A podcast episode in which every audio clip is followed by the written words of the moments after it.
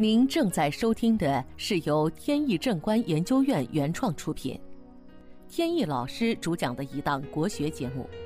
这里以真实案例的形式，摒弃晦涩难懂的书本理论，力求呈现一堂不一样的文化讲座。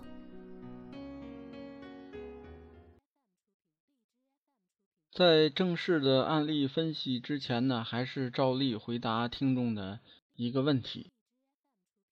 有听众问呢，说这个山龙的方法在风水勘测的应用上面，呃，具体是怎么使用的？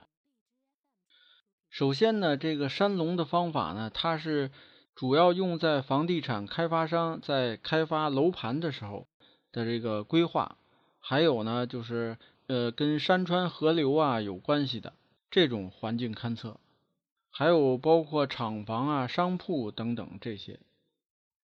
它起初呢是九宫飞星结合二十四山，后来呢因为二十四山呢太复杂，把它进行归并，归并成了后天八卦，按照后天八卦结合九宫飞星这样来走。具体的操作上呢，比如说呃远方有一个山，这个山呢从哪一个方向走过来，那么对应的就叫什么龙。比如说，从前方来的山就是乾坤的乾，那么这个龙呢就叫乾龙；从坤方来的呢就叫坤龙。在确定了这是一个什么龙以后，每一个方向的来龙呢都会有特定的九宫飞星的排列。由于呢这个是看外部环境的。所以呢，没有中央这个属性。如果有中央属性呢，它就是九星了。呃，去掉中央呢，就变成八星。八星呢都有它的吉凶属性，所以按照规律排序完毕了以后呢，呃，这各个方向的吉凶自然就确定了。那这个就是山龙的方法。山龙的方法呢，其中包括水路，也就是这个水从哪个方向来。它对应的九宫排序呢，是跟山龙是一样的。那么好，山龙的勘测方法呢，就简单介绍到这里。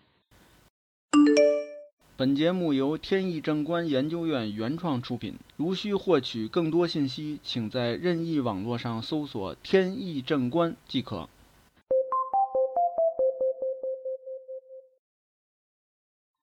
接下来呢，咱们继续来分析案例。前段时间呢，有位老朋友来找我，他说呢，想找我啊，不是一天两天了，早就想了。怎么回事呢？呃，并不是他自己的事情，是他弟弟。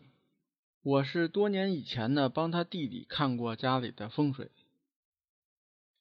结果在这十多年呢，呃，我做的这些判断呢，一一都应验了。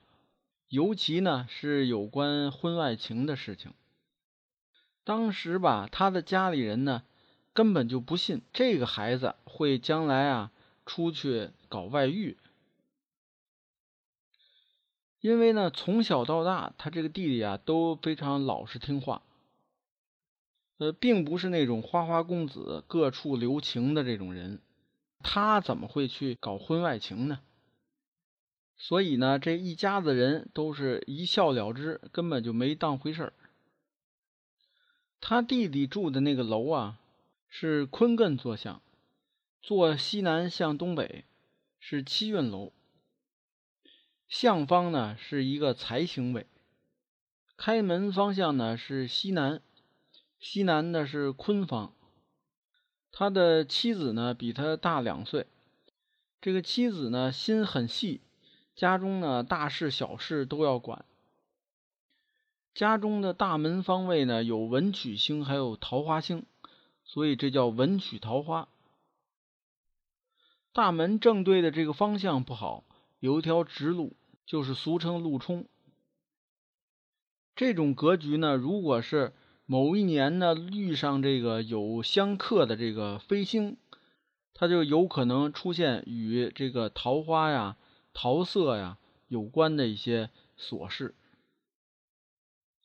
当时呢，就建议他要设一个屏风，而且呢，上面还要用这个风水的器物来阻挡这个前面的路冲。当时也答应了，但是后来呢，好像是嫌麻烦，就是一拖再拖，后来就不了了之了，就没做。前几年呢，他弟弟呢被公司派到外地工作，结果去了不久呢，就跟公司的一位同事这个好上了。一开始呢，每周六日会回来跟这个家人团聚。时间长了呢，这个回来的次数就减少。他夫人呢，呃，就起了疑心，找了个时间呢，专门悄悄的去看看。结果呢，就撞上了那俩人在一起。然后呢，没过多久，两个人离婚。离了婚不久呢，就又结婚了。然后呢，又买了一套房子。呃，为表达诚意呢，就把这个房子呢写成了呃他新的夫人的这个名字。不过呢，没过多久又离婚了。这回的原因呢是所谓的性格不合。但是呢，由于这个房子的名字是他夫人的，所以呢，自然牵扯到这个财产分割问题。现在呢，正是在打官司的时候。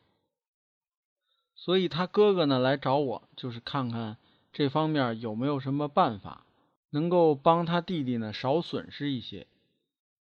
可是这些事情啊，其实没有什么太好的办法，因为这我也不是神仙，呃，也没法呼风唤雨，说立竿见影的把这个就解决掉，只能按照风水的办法去调。但是这个调呢，远水解不了近渴。